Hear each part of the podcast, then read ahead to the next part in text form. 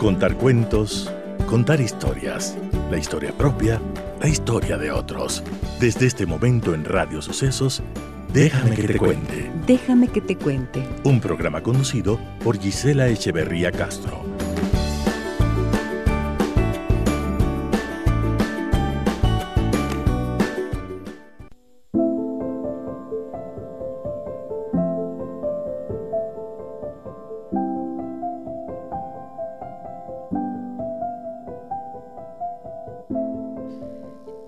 Momento de tanta violencia en el mundo, donde las imágenes aterradoras no alcanzan a traducir toda la angustia y el horror que viven las víctimas de esa locura, se hace necesario volver la mirada a nuestras vidas y agradecer por todo lo que tenemos. Agradecer por nuestros hogares, por las personas y seres que amamos y nos aman. Agradecer por su presencia, por su existencia, por las oportunidades que nos da nuestro trabajo, por humilde que sea por los desafíos que enfrentamos, por el techo que nos cobija y que cobija nuestros sueños, porque aún podemos sonreír y reír si queremos, o guardar silencio si así lo deseamos. Agradecer porque nuestros oídos están libres del temible estruendo de aviones y bombardeos. Nuestros pulmones no tienen que lidiar con un aire cargado de humo, sangre y muerte y nuestros ojos no están inundados con la desesperación de ver a nuestros hijos mutilados o dejando sus cosas y sus pertenencias para buscar un lugar que en algún momento pueda cobijarlos. Agradecer porque a pesar de las inevitables dificultades y frustraciones que todos tenemos, si en este momento vivimos en un lugar donde no se ha desatado la guerra como estamos viendo en otras latitudes, aún tenemos la oportunidad de elegir la forma en la que queremos vivir. Aún podemos disfrutar de las cosas más simples, despertar cobijados, beber un té o un café, caminar o correr, volver a casa o visitar a un amigo, y todo esto sin el miedo de la guerra, aunque tengamos nuestros desafíos propios en esta tierra y en este país. Aún podemos hacer estas pequeñas elecciones cotidianas que son un ejercicio de libertad, de autodeterminación, solo posible cuando se vive en paz. Que nunca nos demos el lujo de negociar esa libertad, que jamás permitamos que la violencia que hoy vemos de cerca nos arrebate esta libertad, que seamos capaces de valorar la libertad y agradecer por ella, que nos atrevamos a defenderla forjando la paz en todos los espacios donde nos sea posible, empezando por los más íntimos, nuestra mente, nuestro corazón, nuestra familia, nuestros diálogos, nuestras palabras. Que tengamos el valor y la constancia para construir la paz personal, deshaciéndonos de los pesos del pasado, reconciliándonos con nuestra historia, perdonándonos por los errores cometidos, aceptándonos en nuestra imperfección, creando la imagen más alta de nosotros mismos, imaginándonos y sintiéndonos buenos y mejores cada día. Que hagamos crecer esa paz personal y que se expanda en nuestras vidas, que basados en ella seamos capaces de sanar nuestras relaciones, de respetar al otro, a todos, a todo lo que toca nuestra vida. Construir la paz es proporcionarle sentido y dignidad a nuestra vida. Cuidar la paz es cuidar la libertad, un privilegio que hay que honrar y agradecer. Bienvenidas y bienvenidos a nuestro programa y a esta nueva semana de trabajo. No más guerra. Hasta la filosofía que sostiene una raza superior y otra inferior es finalmente desacreditada y abandonado permanentemente. En todas partes hay guerra, es la guerra, hay niños, hasta que ya no haya una primera clase y unos ciudadanos de segunda clase en cualquier nación, hasta que el color de la piel del hombre no tenga más importancia que el color de sus ojos, en todas partes hay guerra. Matar al hermano, la guerra, destruir el país, la guerra, para nada, para nada la guerra van a cuidar de otro hermano, no necesitamos más guerra. Algunos ganan, otros pierden, algunos moribundos, otros llorando, un poco de cantar, no necesitamos más problemas. No, lo que necesitamos es amor para guiarnos y protegernos. Si me ayudas desde arriba, ayuda de donde obtenemos o tienes que detener la guerra. No necesitamos más problemas. Esta es la letra de la canción que acabamos de escuchar y con la que iniciamos el programa. Una canción de... Una canción de... Vaya, se me fue el nombre. Sí, sí, pero el, el, ah, el cantante Bono, pero el autor de la canción. Ay, Dios santo, ¿cómo se llama? Bob Marley, por favor, por favor, Bob Marley. Y en los primeros acordes de la canción escucharon una guitarra preciosa que está interpretada por un eh, gran artista, gran artista judío israelí precisamente. Y claro, este es un canto para la libertad y para la paz, que a veces pensamos que puede ser inútil elevarlo. Sin embargo, yo sigo convencida de que estos espacios íntimos y de los espacios que están libres precisamente del horror de la guerra tienen que ser agradecidos y bendecidos, eh, cuidados como el más preciado bien que todos tenemos. De esta forma iniciamos nuestro programa, amigas y amigos. Les doy la más cordial bienvenida y les agradezco como siempre por acompañarnos eh, una vez más eh, para trabajar durante una semana completa los temas que hemos preparado. Y el día de hoy me da gusto recibirla la doctora Araí Vela. Ella es médica, uroandróloga, experta en medicina sexual, con quien vamos a hablar de si hay un tratamiento o no para la eyaculación precoz. Doctora Vela, buenos días, bienvenida al programa, ¿cómo estás? Buenos días, Gis. Eh, honrada como siempre de estar contigo. Siempre es para mí un, gusto y un honor, sí, que tú me entrevistes. Muchísimas gracias. Conmovida por tus palabras. Eh, realmente creo que son momentos de hacer fuerza. No sé qué, qué hacer, mm. pero, pero ya es momento de parar tanto egoísmo y, tanta porquería en el mundo, tantos intereses escondidos que destruyen a pobre gente inocente. Sí, y yo pienso, ¿sabes qué? Que cuando miramos así como hacia afuera, y miramos hacia, hacia ese mundo tan convulsionado, a estas noticias del horror, de lo que pasa en tantos lugares, creo que lo único que nos queda es mirar hacia adentro volver la mirada hacia lo más íntimo, como yo digo, y tratar de construir la paz en estos lugares, en estos espacios que nos es propio, en donde tenemos capacidad de acción.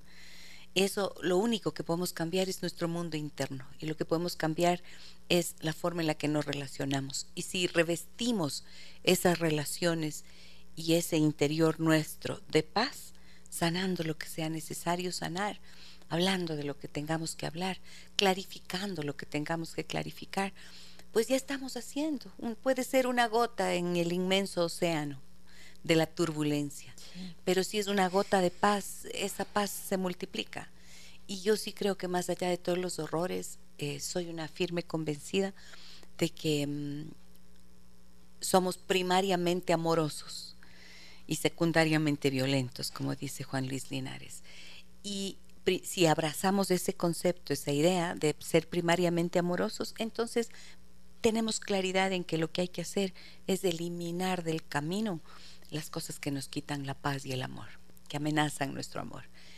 Así que si no tenemos una convicción profunda, pues ahí nos sentimos desprotegidos y creo que abrazarnos en la intimidad de nuestra familia con quienes realmente compartimos el techo, los afectos, los sueños, es en donde está la esperanza.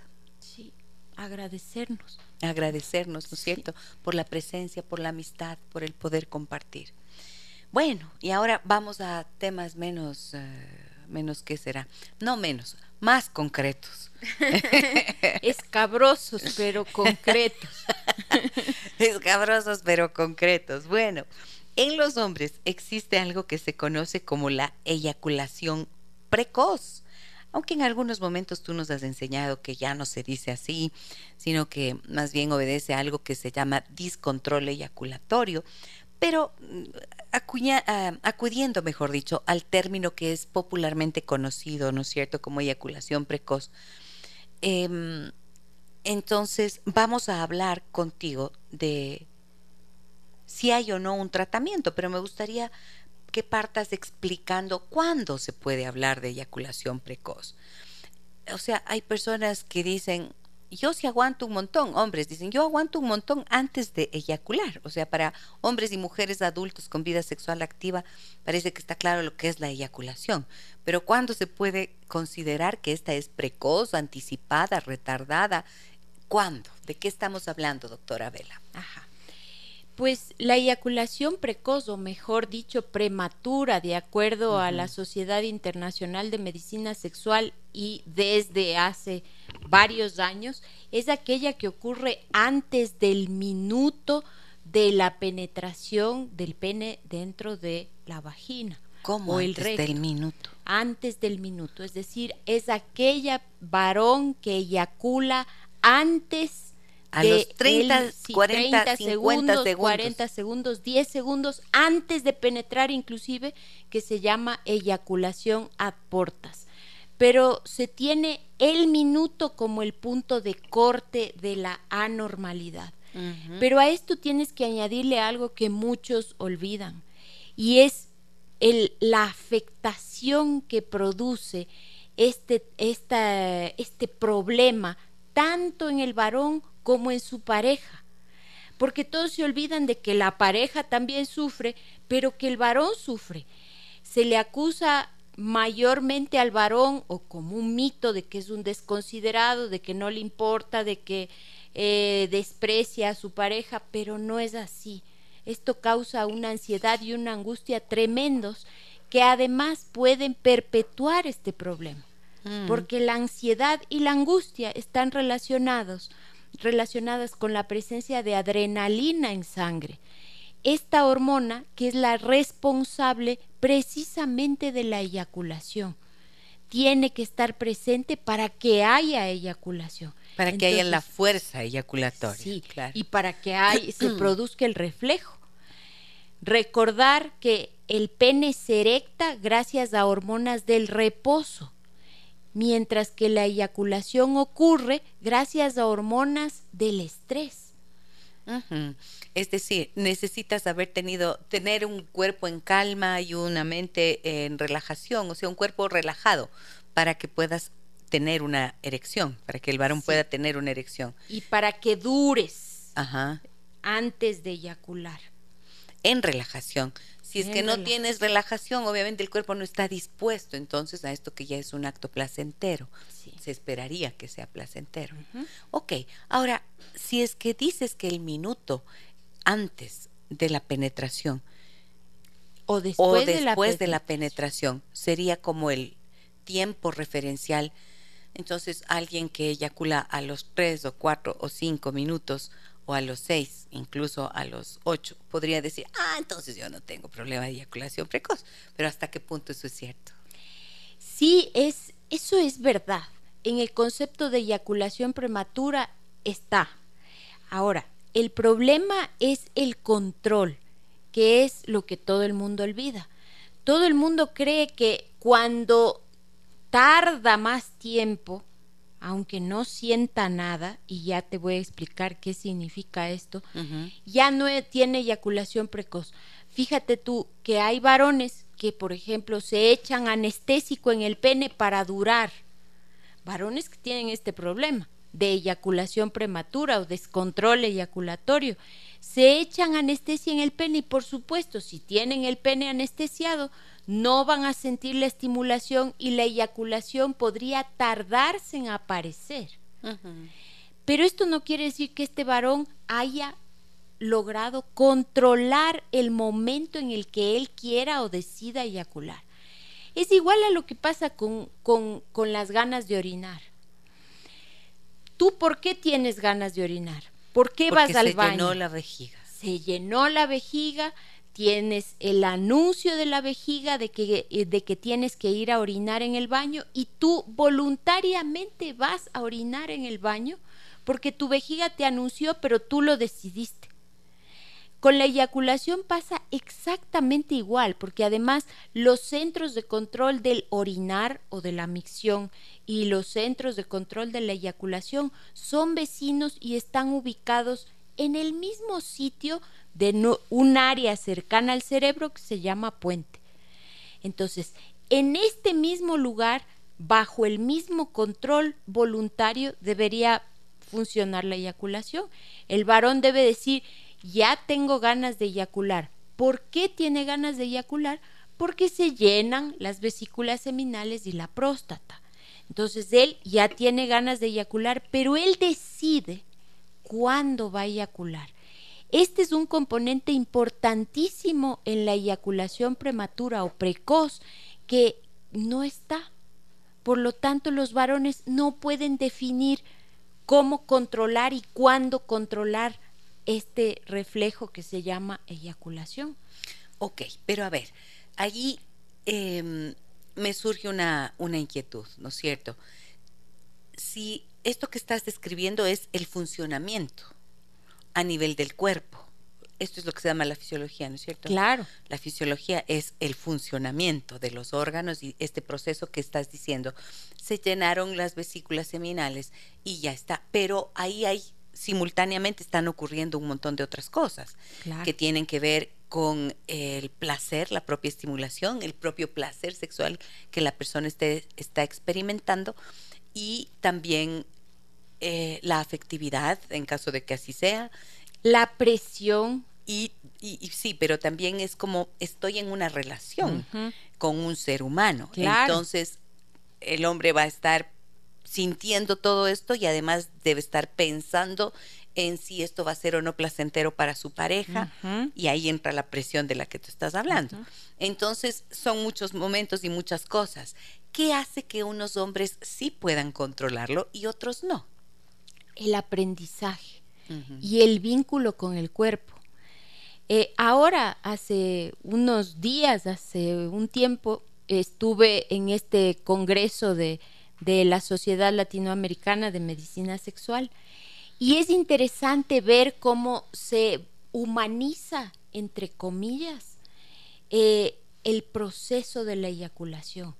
No es solo, tal como tú lo has descrito, no es solo un evento fisiológico que tiene que ocurrir y que uno lo gobierna, no, es un evento totalmente sensible, humano, de vinculación y que empieza a depender no solo de la voluntad de la persona, del varón, sino también de su propio interés y del interés de la persona que lo acompaña en la actividad sexual. Correcto. Entonces, es brutal, por eso yo te hablo tanto de la presión, es brutal la presión que tiene que eh, enfrentar este varón esta, esta persona, este ser humano, en el momento de la relación sexual en que hay tantos componentes que le dicen, venga, ya es hora, ya hay que eyacular, ya, ya, pero otros componentes que dicen, no todavía, por favor, no, no, no, hay que aguantar, hay que resistir.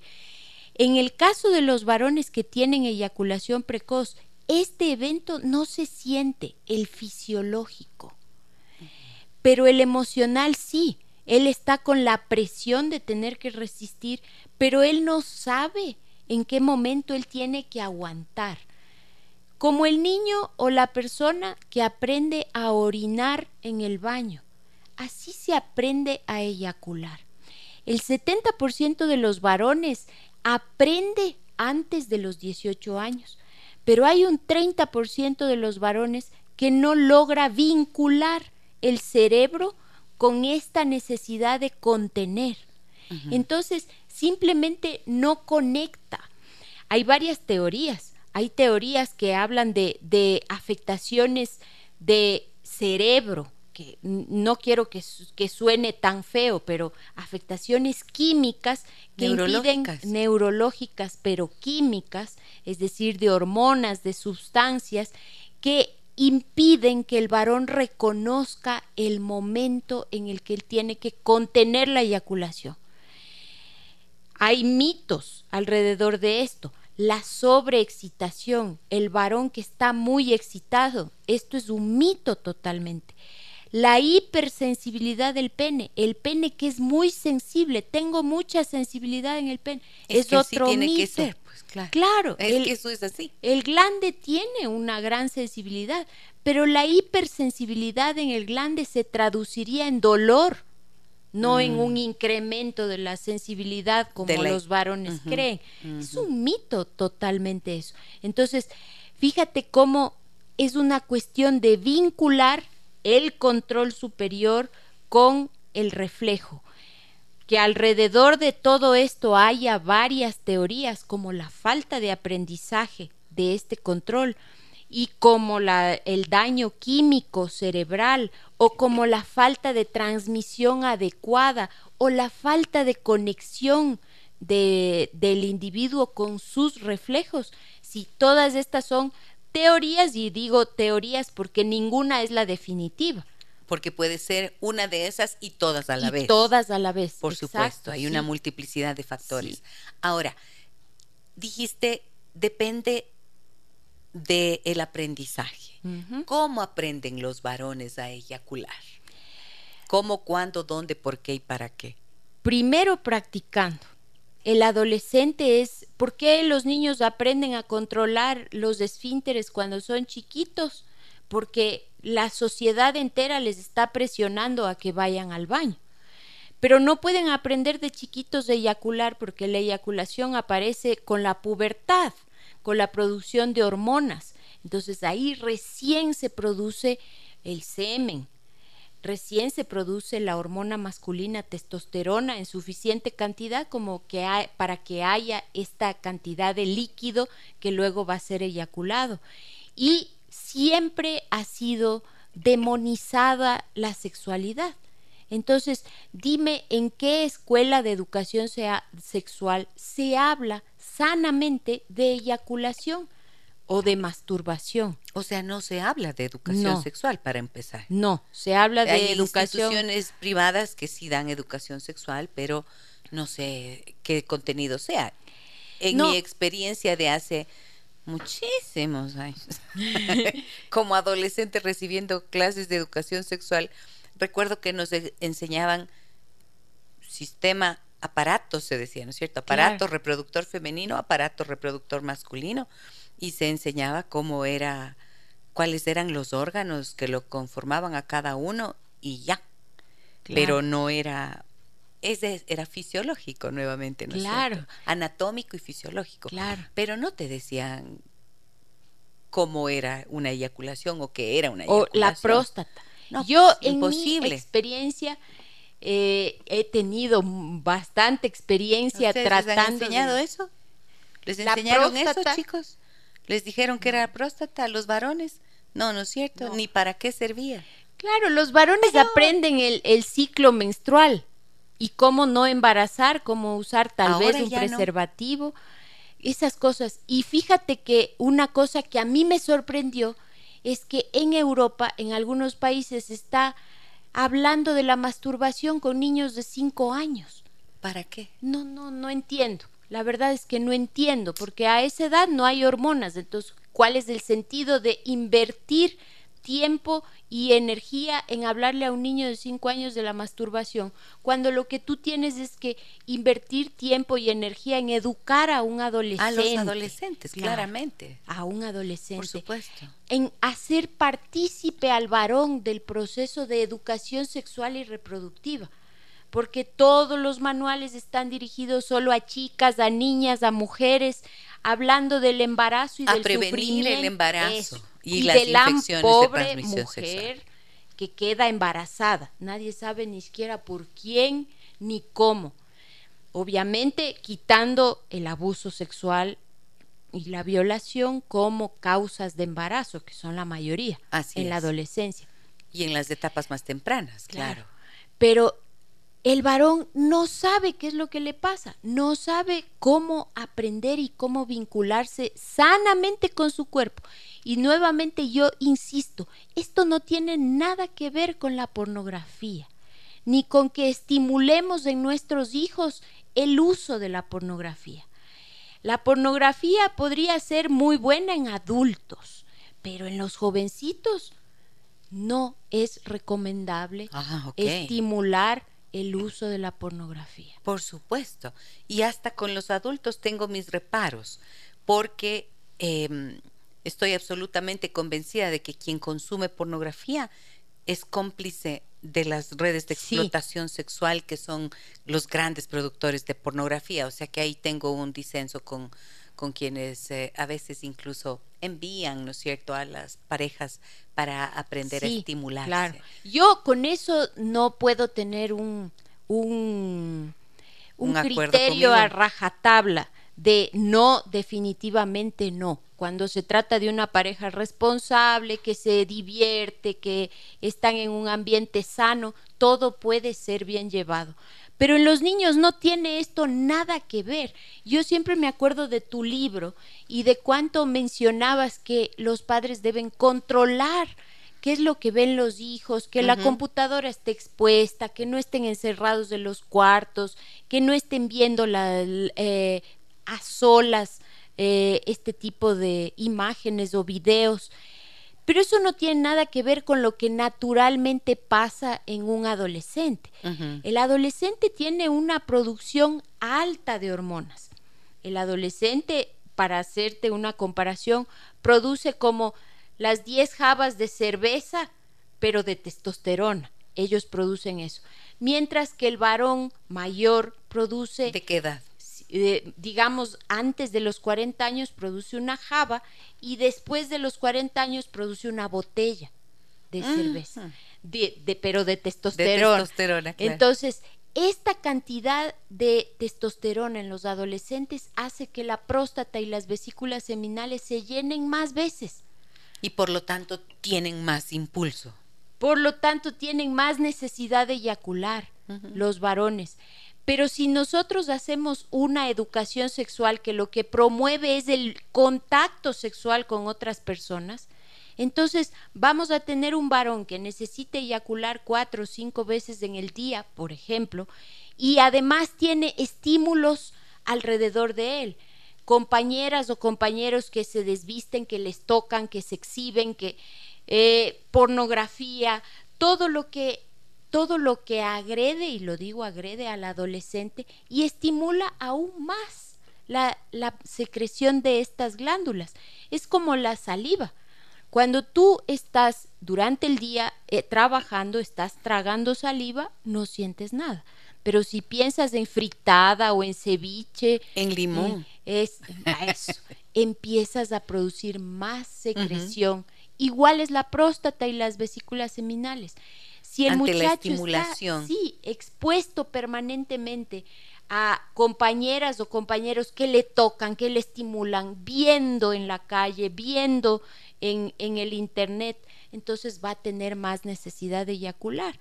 Y, y nosotros lo único que hacemos es entregarle un preservativo para que vaya a una fiesta, hechos los padres responsables, sin saber que se gasta ese preservativo y va a tener probablemente más necesidad y más estímulos para eyacular. Y no favorecemos la eyaculación sana en su casa, seguro. Correcto. Entonces ahí está, me encanta lo que dices, porque en realidad de eso se trata.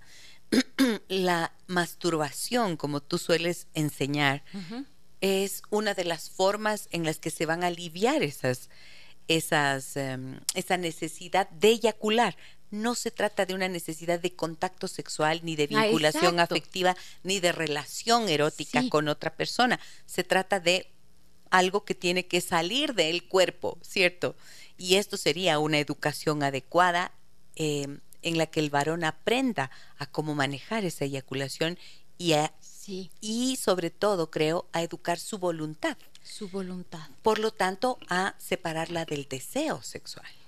¿Es correcto? Es correctísimo. Y fíjate que hay una cosa tan sorprendente para mí que nos han rechazado muchas veces padres de familias, colegios, por la palabra masturbación. No han querido que hablemos con los adolescentes de eso porque consideran que es un tema agresivo pero sí consideran que debemos hablar, con los adolescentes de cómo no embarazar, que es mucho más agresivo todavía, porque los seres humanos no son úteros que se embarazan y no son espermatozoides que embarazan. Esto es mucho más profundo. se trata pues. de dos personas que se enfrentan la una a la otra con terror. Cerca del 80% de adolescentes ha sentido presión antes de tener su primer contacto sexual, sea de los amigos, sea de, de los medios, sea de su pareja. Y no hay diferencia entre varones y mujeres. Se sienten presionados tanto varones como mujeres. A iniciar una actividad sexual, porque si no ya, ya estás fuera de onda, pues. No es que si todo el mundo lo hace, ¿cómo es que tú no lo has hecho? Exacto. Claro, en mi generación era un valor la virginidad. Hoy es un antivalor. Sí. Hoy es un antivalor. Hoy es una vergüenza. Es una vergüenza que a los 18 años seas virgen, o sea, ¿qué te pasa? A los 16, ¿cómo así? ¿No has tenido relaciones sexuales?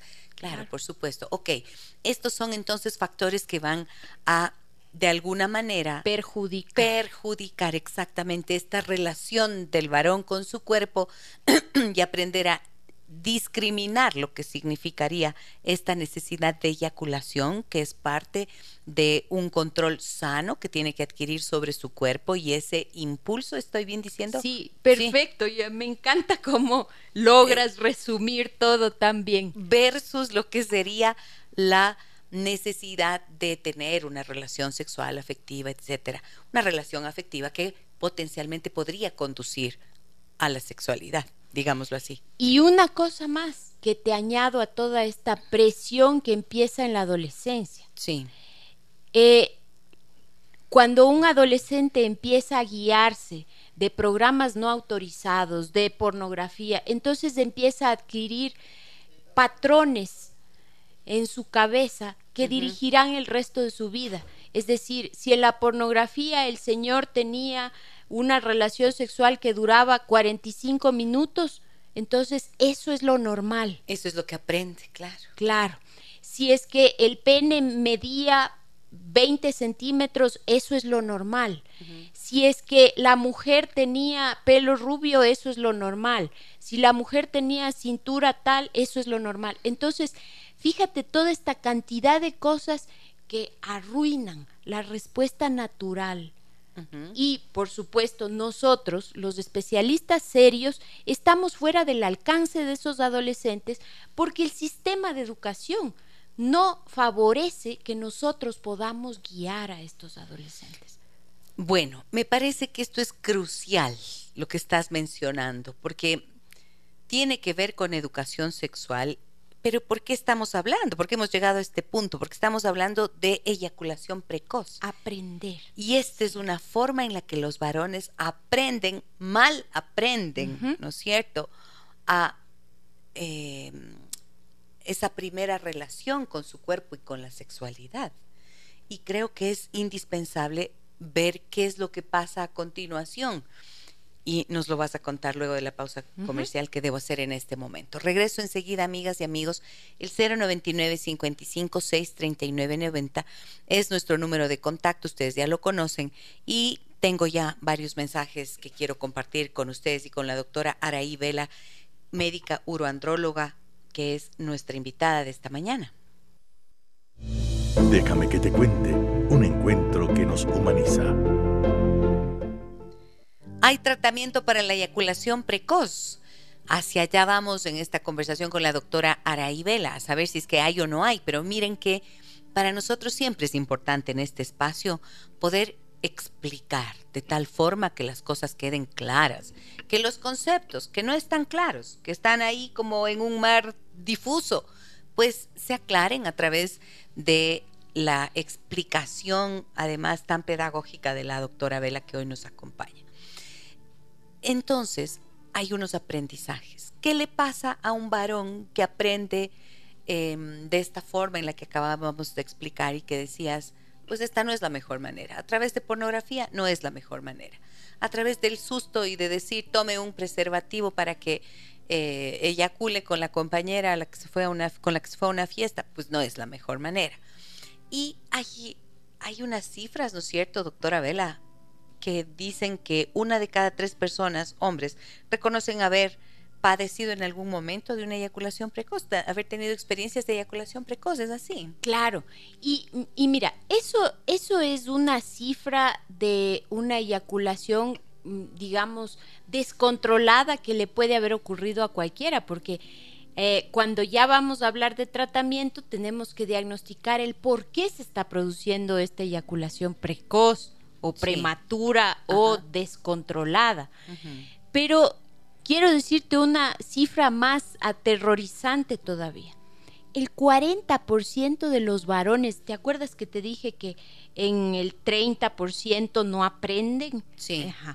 Pues el, la eyaculación precoz es un problema que se puede presentar dependiendo de, de, de las poblaciones que se evalúen, porque no se dice entre el 10 y el 40% de varones está padeciendo, y digo padeciendo porque, date cuenta que es un, problema síndrome, ¿no? Claro. es un problema importante de el síndrome del descontrol eyaculatorio del, o de la eyaculación prematura. Y el problema grave es que más fácilmente el varón habla de la disfunción eréctil que de la eyaculación precoz. Porque el varón que tiene eyaculación precoz es el más mal estigmatizado de todos. El más avergonzado. Sí, el más avergonzado. Entonces, no es como la, como la disfunción eréctil, que es un problema que cuando tienes eh, 30, en la década de los, 20, de los 20 a los 30, por ejemplo, disfunción eréctil, 14%. Eh, sube al 25% eh, cuando antes de los 40 años. Después de los 40 años, el, casi la mitad de varones tienen disfunción eréctil. Fíjate cómo progresa con el tiempo, va incrementando con el tiempo. En el caso de la eyaculación, precoz, empieza así y termina así. Es una cifra que se mantiene constante y no baja ni sube nunca, es decir, es un problema pésimamente atendido. O sea, 40% de varones, no importa de qué edad. Sí.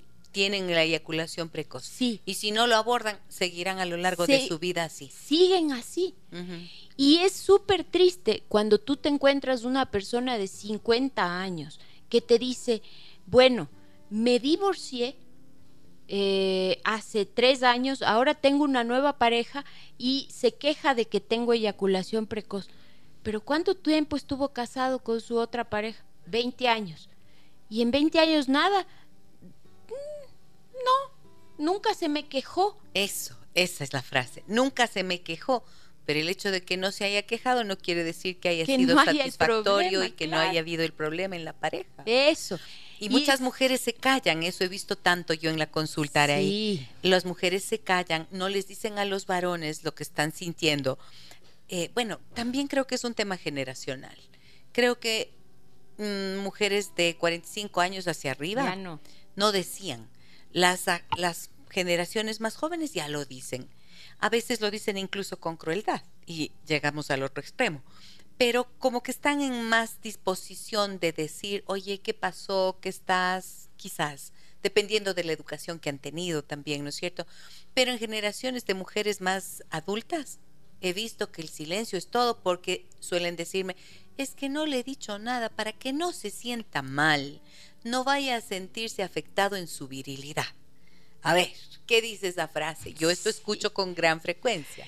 Y mira, lo que tú dices es verdad. Ahora las mujeres están más dispuestas a quejarse, es cierto. Pero también, si tú lanzas a una muchachita a la que le obligas a hacer también lo digo entre comillas, empoderada y dueña de su cuerpo, entonces esta muchachita no tiene ni idea de lo que es un orgasmo. Entonces, ella no sabe si estuvo bien que él eyacule rápido o que no eyacule rápido o cómo mismo es la cosa, porque ella misma no sabe lo que es el placer. Y ahí te encuentras cifras que no han cambiado mucho.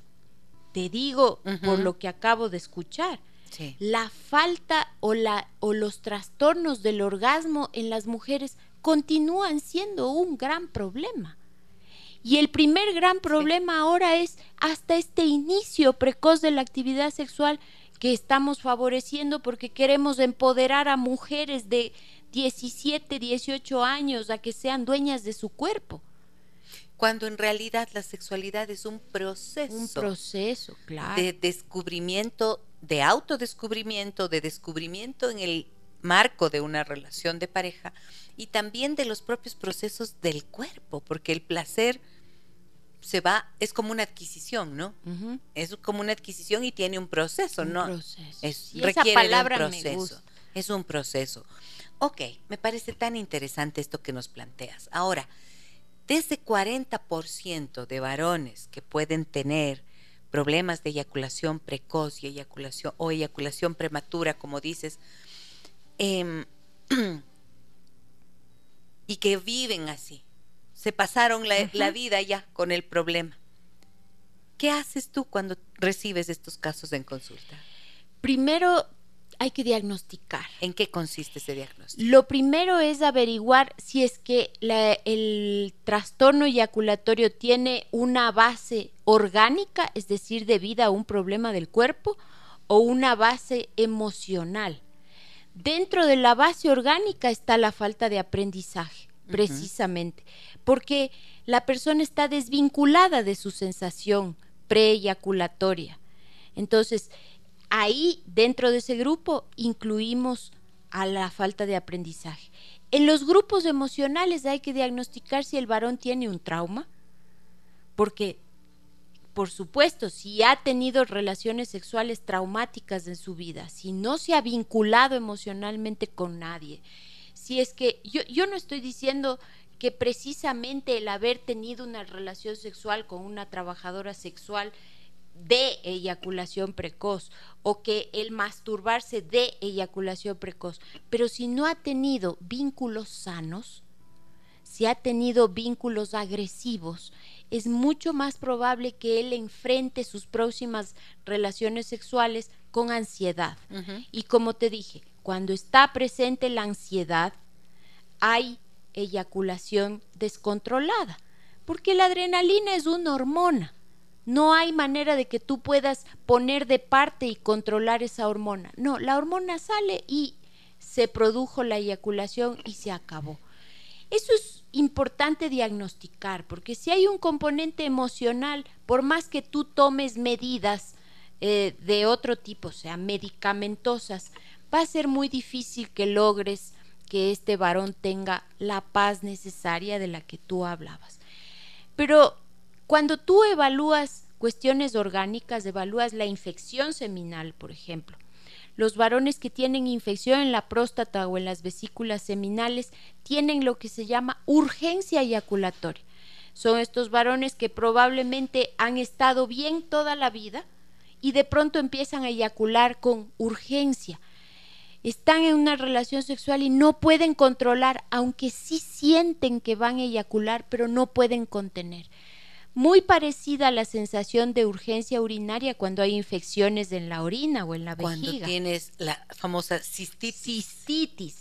Cistitis. No puedes contener. No puedes contener y hasta se te puede escapar la orina cuando estás con, con esto.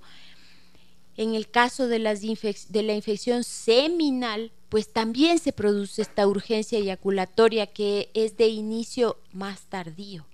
Los trastornos hormonales relacionados a tiroides, a prolactina, también se relacionan estrechamente o pueden relacionarse estrechamente con trastornos eyaculatorios. Y la falta de aprendizaje eh, que se puede, eh, que puede verse empeorada por estos previos. Y además la congestión prostática, el varón que no eyacula nunca. Dice, ¿por qué nunca me ha pasado y ahora de pronto me empieza a pasar? Sin necesidad de que este varón tenga una infección seminal. De pronto es un varón que eyacula una vez al mes en la relación sexual con su pareja y el resto del mes nada. Ok, ahora quiero entender y un poco quiero recuperar la, la parte inicial. No hay el criterio, mejor dicho, para saber si es que hay entonces o no una eyaculación precoz no sería solo si es del primer minuto o a los cinco minutos o a los seis o diez minutos de iniciado el acto sexual o que ha existido ya una penetración, sino dijiste cuando tienes el deseo de eyacular y no lo logras. al revés. Cuando no, cuando no quisieras eyacular, perdón, y no logras contener. Controlar. ¿Verdad? Ahí. Ese ya es un indicador. Pero esto tiene que conducirte de urgencia al especialista para que puedas entonces tú hacer todo esto que mencionas, identificar las causas que podrían ser orgánicas, como lo que dijiste, una congestión prostática, infecciones de esta naturaleza, o si es que hubieran factores de orden emocional, psicológico, historias en la biografía sexual de las personas. Hay una biografía sexual que todos tenemos, esos inicios de cómo la persona se inició en la actividad sexual o si tuvo experiencias graves, como mencionaste, pueden marcar de alguna forma este aprendizaje del que nos hablabas y además de estar impregnado de emociones o de situaciones que son difíciles de superar para el hombre. Es así, ¿no? Sí, totalmente. El, momento en que, en que tú encima de todo eh, tienes una historia, una biografía sexual traumática, tu respuesta sexual y, lamentablemente la respuesta sexual no, no se evalúa a solas, porque un varón solito en su cuarto masturbándose no puede decir tengo eyaculación precoz. Claro, ahora, a mí lo que me parece fundamental dentro de todo lo que nos estás diciendo también es dejar claro que esto no es una cuestión de la edad, no, sino que empieza y puede avanzar y en cualquier edad. ¿Sabes qué he visto que me ha llamado mucho la atención también? Que muchos varones que tienen esta este problema suelen andar de cama en cama. Esto es bastante curioso, porque algunos se vuelven conscientes, se vuelven más, em, incluso pueden tener como reservas a la hora de tener una relación sexual, si es que están conscientes, pero otros que no, o que eligen la ceguera, como suelo decir. Se niegan a ver que tienen esto como un problema y más bien es como que buscaran tener múltiples relaciones sexuales para tratar de confirmar que no es un problema, que mira cuántos tengo y, nadie me dice nada y todo está bien y sigo funcionando. Y creo que lo que cabe acá es justamente tener conciencia de esto que dijiste. Quisieras poder durar más tiempo y no lo logras. Y entonces ahí estás en un problema y necesitas revisarlo, porque ¿qué consecuencias te trae entonces conservar el problema durante mucho tiempo, además de lo relacional? Mira, cuando un varón va de cama en cama es difícil el diagnóstico, porque el diagnóstico se hace en un ambiente de confianza. Cuando un varón tiene una pareja estable y se da cuenta que su pareja no llega a tener orgasmo o que su pareja le dice no, es que no alcancé o no o no termines todavía y él sí ya no puede contener, ahí se empieza el diagnóstico. Pero con las múltiples parejas y ahora como están las cosas, es difícil, es muy difícil. Y con el acceso a anestésicos, a pastillas, eh, se retarda dos años el diagnóstico desde que el varón se da cuenta. ¿Y los anestésicos son inyecciones que se colocan? No, son habitualmente son o geles o son eh, o es un spray que se utiliza. Pero es como que yo le dijera a ese varón, bueno, para contener las ganas de orinar, anestesia es el pene. ¿Cómo? o aprietes el pene. Entonces, pero lo que hace que es, no sientes no sientes el pene. No siente el pene y entonces si tiene un, pero puede tener una erección. Ese es y el por otro lo tanto, El acto sexual se vuelve algo mecánico y sin, sin sensibilidad ni nada. Sí. ¿Es eso? Ajá. El otro problema es que hay varones, sobre todo los, los más jóvenes, que logran tener erección. Pero cuando tú a una persona mayor le pones anestésico en el pene, más bien empieza a reducirse el estímulo y empieza a bajar la erección. Entonces se pierde el contacto, la intimidad, la estimulación y se acaba la relación sexual. Entonces, no es una cuestión de anestesiar. Este gráfico que yo hago, o sea, esta idea que yo les digo, para contener la orina no se puede anestesiar el pene, es para que sepan que la contención y el control eyaculatorio está ubicado en el mismo lugar en donde se contiene la orina y se controla la necesidad de orinar.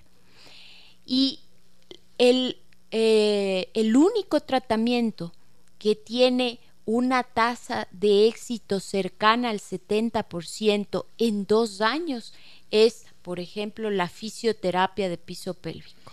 Ok, muy bien. Ya vamos a ir al tratamiento, pero antes de eso necesito compartir contigo mensajes que tengo eh, y que nos llegan a través del 099 55 6 39 90 y también en Facebook donde hacemos nuestra transmisión en vivo. Mira lo que me dicen. Eh, anónimo, por favor. Actualmente para los implantes de cabello alopecia envían a tomar ciertos medicamentos que bajan el deseo sexual. ¿Qué tan recomendable es tomarlos y qué recomendaciones puede dar la doctora? Importante pregunta. Estos medicamentos no bajan el deseo sexual en realidad porque no actúan sobre el pensamiento sexual. lo que hacen es actuar sobre la próstata y las glándulas seminales y bajan la producción de secreciones porque tienen un efecto local de reducción de la hormona activa dentro de la próstata. Entonces se reduce también la producción de secreción y al reducirse la producción de secreción se quita la necesidad de eyacular.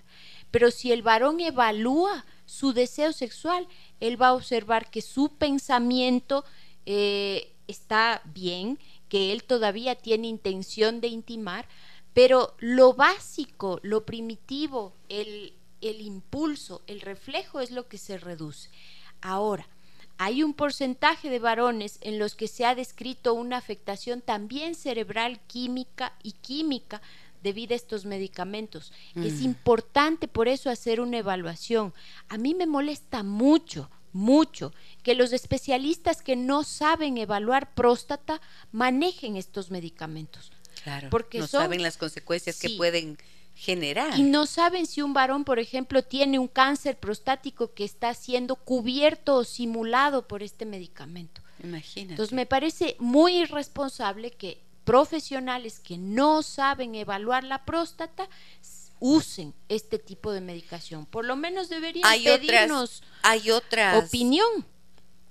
A ver, los implantes de cabello, para los implantes de cabello. Sí, son... No, o sea, aquí yo entrevisté a un experto en el tema y en realidad eh, son dos tratamientos diferentes. Unos medicamentos que él nos contaba claramente que tiene que evaluar muy, eh, de manera muy prolija el urólogo. La, la, si es que se puede o no hacer eso. Y luego, para los implantes no necesitan medicación. El implante es un procedimiento quirúrgico en realidad que el doctor explicó aquí. O sea que revisen bien esa situación. Me dicen por acá, buenos días doctor, excelente el tema de hoy. Déjeme que le cuente, llevo ocho años de casada y desde hace año y medio mi esposo empezó con eyaculación precoz. Esto ha causado una molestia en nuestra intimidad ya que apenas inicia la relación sexual, él eyacula. Le han mandado unas pastillas para que pueda mantener más tiempo la erección, pero a nivel de parejas nos ha causado algunos inconvenientes. ¿A qué se debe esto? A ver. Pues son excelente, pero es excelente la pero pregunta, ¿te das cuenta qué, qué problema es esto del mal diagnóstico? Claro. Los, lo, quienes no manejan la medicina sexual o la salud masculina confunden o no escuchan o no se demoran en evaluar adecuadamente, no sé qué pasa. Lo cierto es que sí es bastante común que los haya automedicación, o que, se, o que confundan algunos profesionales eh, la eyaculación acelerada con pérdida de la erección. Las dos cosas pueden coexistir, pero no son lo mismo. Entonces, las dos cosas requieren diferente tipo de tratamiento. Y si las dos cosas coexisten, es importante tratar la disfunción eréctil evaluando la causa de la disfunción eréctil, porque muchas veces la causa de la disfunción eréctil es la urgencia para eyacular. Cuando tú tratas la urgencia para eyacular, se recupera la erección y se quita el miedo. Entonces, importante en este varón, diagnosticar cuál es la causa inicial, originaria, la disfunción eréctil o la eyaculación precoz, que a mí me parece que es una urgencia eyaculatoria porque es tardía. Y evaluar si es que a lo mejor no tendrá una infección prostática o seminal o una congestión prostática o seminal que está provocando esta urgencia eyaculatoria. O sea, pueden venir las dos de la mano, ¿no es cierto? Las dos. La disfunción eréctil y la eyaculación. Y la una también causar a la otra. Claro, porque si tienes una, tiene una eyaculación precoz o prematura, eh, el tiempo de descanso, de reposo que el hombre debe tener para que vuelva a tener una erección, entonces ya puede ser demasiado largo. Y claro, lo que nos dice esta amiga es, eh, por supuesto, ha causado algunos inconvenientes. Miren, justo cuando causó algún inconveniente, y esto ya no es un episodio, porque si es que es un episodio, no hay que preocuparse de nada. Uno de cada tres. Uno, pero si es que, si es que esto es algo que se volvió constante, es indispensable buscar la ayuda profesional. Es indispensable, o sea, no hay otra forma. Esto no se va a resolver porque aquí nos escuchan en el programa. Tiene que ir donde la doctora para que puedan hacer, obviamente, ese proceso que determine un diagnóstico, que tenga un diagnóstico adecuado y que puedan tener las indicaciones, ¿no? Ahora, ya vamos a mirar lo del tratamiento, pero doctora Vela, me dicen tu número de contacto, por favor. 099-815-4087.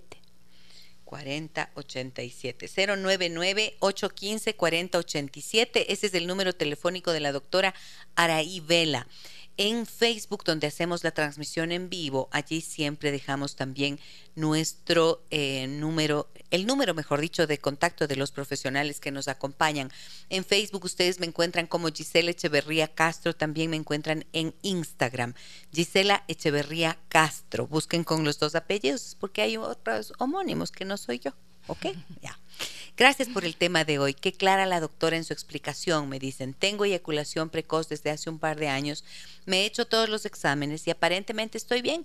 Sin embargo, al momento de estar con mi esposa, eh, eyaculo súper rápido. Tal vez la doctora pueda recomendarme alguna pastilla. Tengo 39 años. No, no te puede recomendar ninguna pastilla. Sabes, yo soy médica.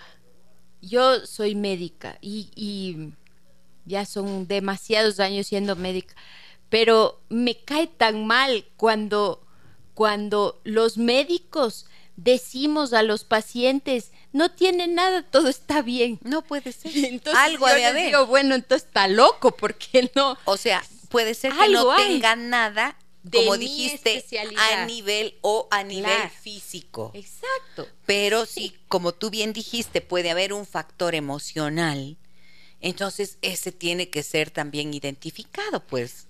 porque mencionaste las dos cosas. Sí, y, hay una cosa Entonces, si tienes algo. Cuando yo era un era estudiante de urología, a mí lo único que me gustó siempre de la medicina fue la urología y el trasplante renal. Eh, pero cuando yo era estudiante de urología, me acuerdo tanto que un varón jovencito de veintipico años tenía eyaculación precoz y mi profesor le mandó a hacer un estudio de resonancia magnética de la columna. Y yo le dije, ¿por qué? Y me dijo, Vela, ¿no te diste cuenta que tiene alteraciones en el examen neurológico? A esa edad los trastornos eyaculatorios pueden deberse a tumores. Entonces, no en este joven de 20 años. Claro, en este joven. Entonces, no es tan simple como, bueno, estoy nervioso, estoy tengo tenso, tengo hipersensibilidad, estoy súper excitado. No. Ya si esto se repite más de tres meses, ya no se puede esperar, porque luego es más difícil. Si es una infección, es más difícil. Si es una congestión, es más difícil. Si es un trauma, es más difícil todavía. como en todo, a tiempo.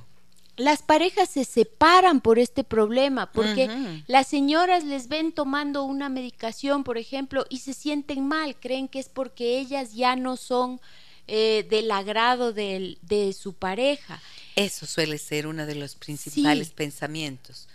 ¿Qué estás? ¿Con quién estás? Ya no te gusto, ya no quieres estar conmigo.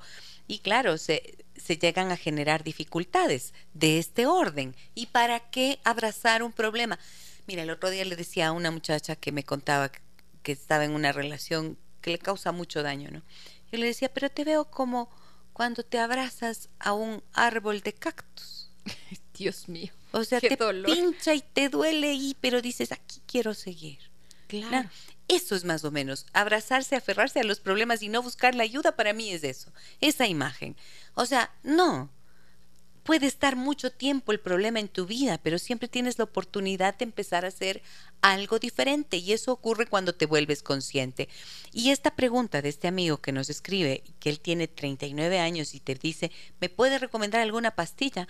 Me asusta porque te lo dice a ti que con responsabilidad estás explicando lo que dices. Y por supuesto que no es posible recetar al aire una pastilla, pero no quiero pensar en la cantidad de productos de venta libre, de venta engañosa, que les dan tan diciendo, ten potencia sexual, dura hasta conviértete en un toro. Todo eso les dicen a los varones y se compran y se toman, desde el borojó hasta ¿quién los antidepresivos. Los antidepresivos.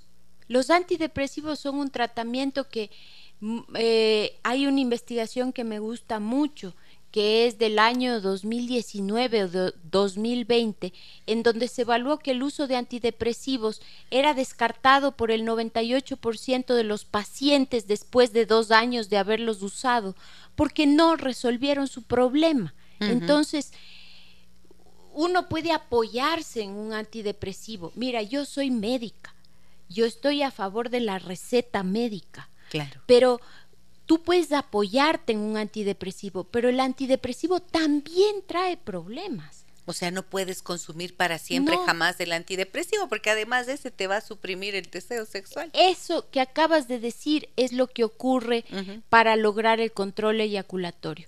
Y es tan mentirosa la propaganda con el perdón de las farmacéuticas, pero es tan mentirosa la propaganda que dice hay una mejoría del 300%. Claro, un señor que eyaculaba los tres segundos ahora mejoró un 300%. ¿Cuánto es eso?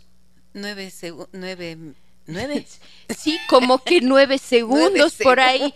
Como que nueve segundos y mejoró. Entonces, por favor, por favor, así son de poco serios los estudios y no se puede generalizar el tratamiento para todo el mundo. No le puedes dar a una persona con una infección eh, un antidepresivo. ¿Qué tiene que ver? O sea, es indispensable, es ineludible la visita al profesional. Y si es que necesitas eh, hacer esta visita al profesional, indiscutiblemente recomiendo los servicios de la doctora Araivela que hoy nos acompaña. Ustedes escuchen el profesionalismo y la, el respeto por el paciente y por lo que se debe hacer de forma correcta. Eso se llama ética, ¿no es cierto? Para tratar y abordar estos temas que son delicados y que causan sufrimiento a las personas, a los hombres, a las familias, a las parejas. 099 815 4087 es el número de la doctora Vela, te lo recomiendo. Voy a ir a una pausa comercial. Qué bárbara. Vea, doctor, usted habla. Y yo hablo con usted. Y nos fuimos de largo. Hagamos pausita. Chévere. Es, es maravilloso. Hagamos pausita y regresamos enseguida para más mensajes que tengo y hacer una conclusión del programa. Déjame que te cuente un encuentro que nos humaniza. Da gusto escuchar a un especialista serio y que transmite conocimiento de forma clara y didáctica, nos dice Mauricio en Facebook. Felicitaciones, los varones hemos tenido una ignorancia total sobre nuestra salud sexual. Ciertísimo. Claro que sí, nadie les hace caso y, y, no es vergüenza, es lo que yo te decía, esto no es una vergüenza. No es motivo de vergüenza, o sea, no, no tiene que ser motivo de vergüenza, vergüenza si tienes un problema de eyaculación precoz. Los problemas están hechos para resolverlos. Y a mí, ¿sabes qué me gusta? Convertir los problemas en proyectos. Mm. Cuando tú te paras en la vida frente a una situación problemática y dices, bueno, voy a convertirlo en un proyecto, quiere decir, mi proyecto es resolver ese problema. Por lo tanto, tengo que dar ciertos pasos para lograr resolverlo. Claro. Y ahí cambia todo, porque eso es una forma de decir y de ponerte en posición de actuar. O sea, tú eres capaz de hacerlo. No te dejas vencer por, ay, el problema y ahora quiere, quiere, quiere, quiere. No, pues ya. Cuando lo transformas en un proyecto encuentras soluciones y sabes cómo dar los pasos para resolverlo. Interesante tema, gracias por compartir sus conocimientos. Nos dicen, verás, estoy con cinco minutos, o sea, estamos fritas porque el tiempo es bien cortito. Este es un gran problema y no tengo un proyecto para poder resolverlo. Me dicen, gracias por el tema de hoy, Gisela. Soy Cristóbal, tengo 63 años. He tenido una vida sexual activa sin complicaciones, pero desde hace unos meses inicié una relación con una mujer más joven y ella necesita un mejor rendimiento a nivel sexual. ¿Qué recomendaciones me puede dar la doctora? ¿Es recomendable seguir algún tratamiento a mi edad o solo pastillas? Pero acá, ¿qué será mayor rendimiento sexual? Tendrá que ver con la, con el, con la erección. Por eso habla de pastillas, estoy pensando en eh, Viagra. Eh, la naturaleza es sabia, ¿no? Yo, yo siempre pienso en cómo evoluciona el orgasmo. Un paciente un día me decía, ¿por qué será que antes yo podía tener varias relaciones sexuales en un mismo encuentro, en un mismo momento, y ahora me siento cansado, agotado? Le digo, porque el orgasmo también evoluciona. Eh, cuando cuando el adolescente tiene su primer orgasmo es como un foquito de Navidad, chiquito que se prende en su cerebro, casi básico, primitivo, sin cerebro. Pero eso va creciendo conforme van aumentando sus conexiones sociales, humanas, su historia, sus experiencias, se van prendiendo foquitos en el momento del orgasmo. Y si es que hace conexión con la persona amada, la persona amada siembra más focos en el cerebro. Entonces el orgasmo de una persona mayor es mucho más amplio y más intenso que el de un adolescente y esto agota, cansa. Es muy difícil, no creo que exista una pastilla para quitarle peso a ese orgasmo denso de una persona mayor. Ahora, el orgasmo denso, cuando dices denso te refieres a esta complejidad del orgasmo. Del orgasmo adulto. Otros aspectos y otras dimensiones distintas a las del cuerpo únicamente. Cansa, exactamente. Entonces el pene puede estar erecto, se le puede dar una pastilla para que tenga más erección, pero él va a estar fatigado porque su orgasmo es más grande que el de su compañera, evidentemente. O sea, va a haber esas dificultades. y ahí es cuestión de encontrar el ritmo según los acuerdos que los dos tengan. O si no, estimularla a ella varias veces en un mismo evento para que se canse. Claro, porque si él tiene 63 y tiene una mujer más joven de 20 años menos, 43, creo que esos pueden ser acuerdos posibles. Sí, y está... Si es que es más joven, con 10 años, creo que esos acuerdos pueden ser aún más posibles. Claro. Pero si está con una joven de 25, yo creo que eso ya van a ser unos acuerdos absolutamente imposibles. O sea, o, o muy difíciles. claro, difíciles. Si está con alguien de 23 y él tiene 63, 40 años de diferencia, va a pesar bastante. Es difícil. Bien difícil. Ya. Hola Gisela, gracias por tan lindos programas. Por favor, tengo una pregunta. ¿El consumo de marihuana frecuente puede alterar el tiempo de eyaculación? Qué buena pregunta, muchas gracias. Excelente pregunta. Yo di una conferencia eh, acerca de una enfermedad que se llama priapismo y el uso de la marihuana y la cocaína y bueno, y otras cosas. Y, y me pareció súper interesante que lo que hace la marihuana es eh, mantener la excitación central, es decir, dentro del cerebro. pero no logra bajarla. Pero que no tiene nada que ver con un reflejo el eyaculatorio. O sea, la persona está muy excitada, inclusive podría volver a tener otra relación sexual, pero si la persona tiene un descontrol eyaculatorio, va a ser muy difícil que con la marihuana logre controlar. Es eh, más bien ausentarse, desvincularse totalmente de lo que significa control.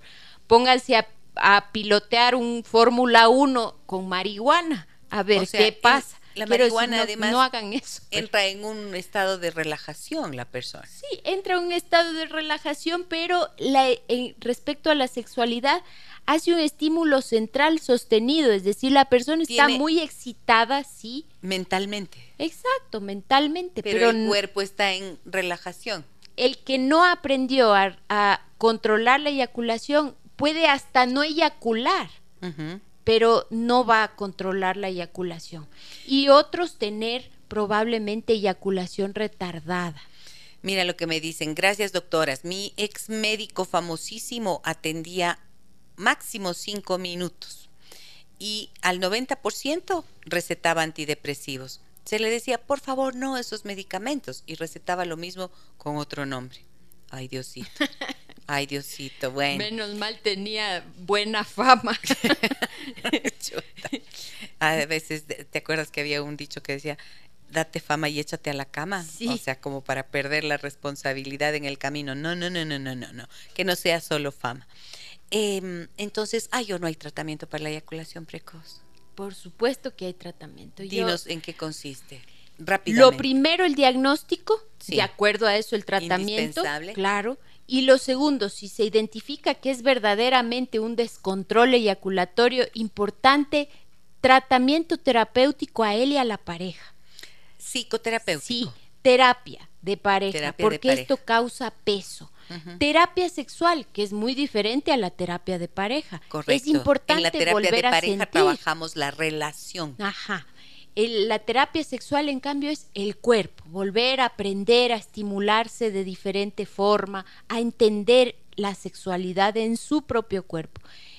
El reaprendizaje. Yo creo muchísimo en la fisioterapia de piso pélvico.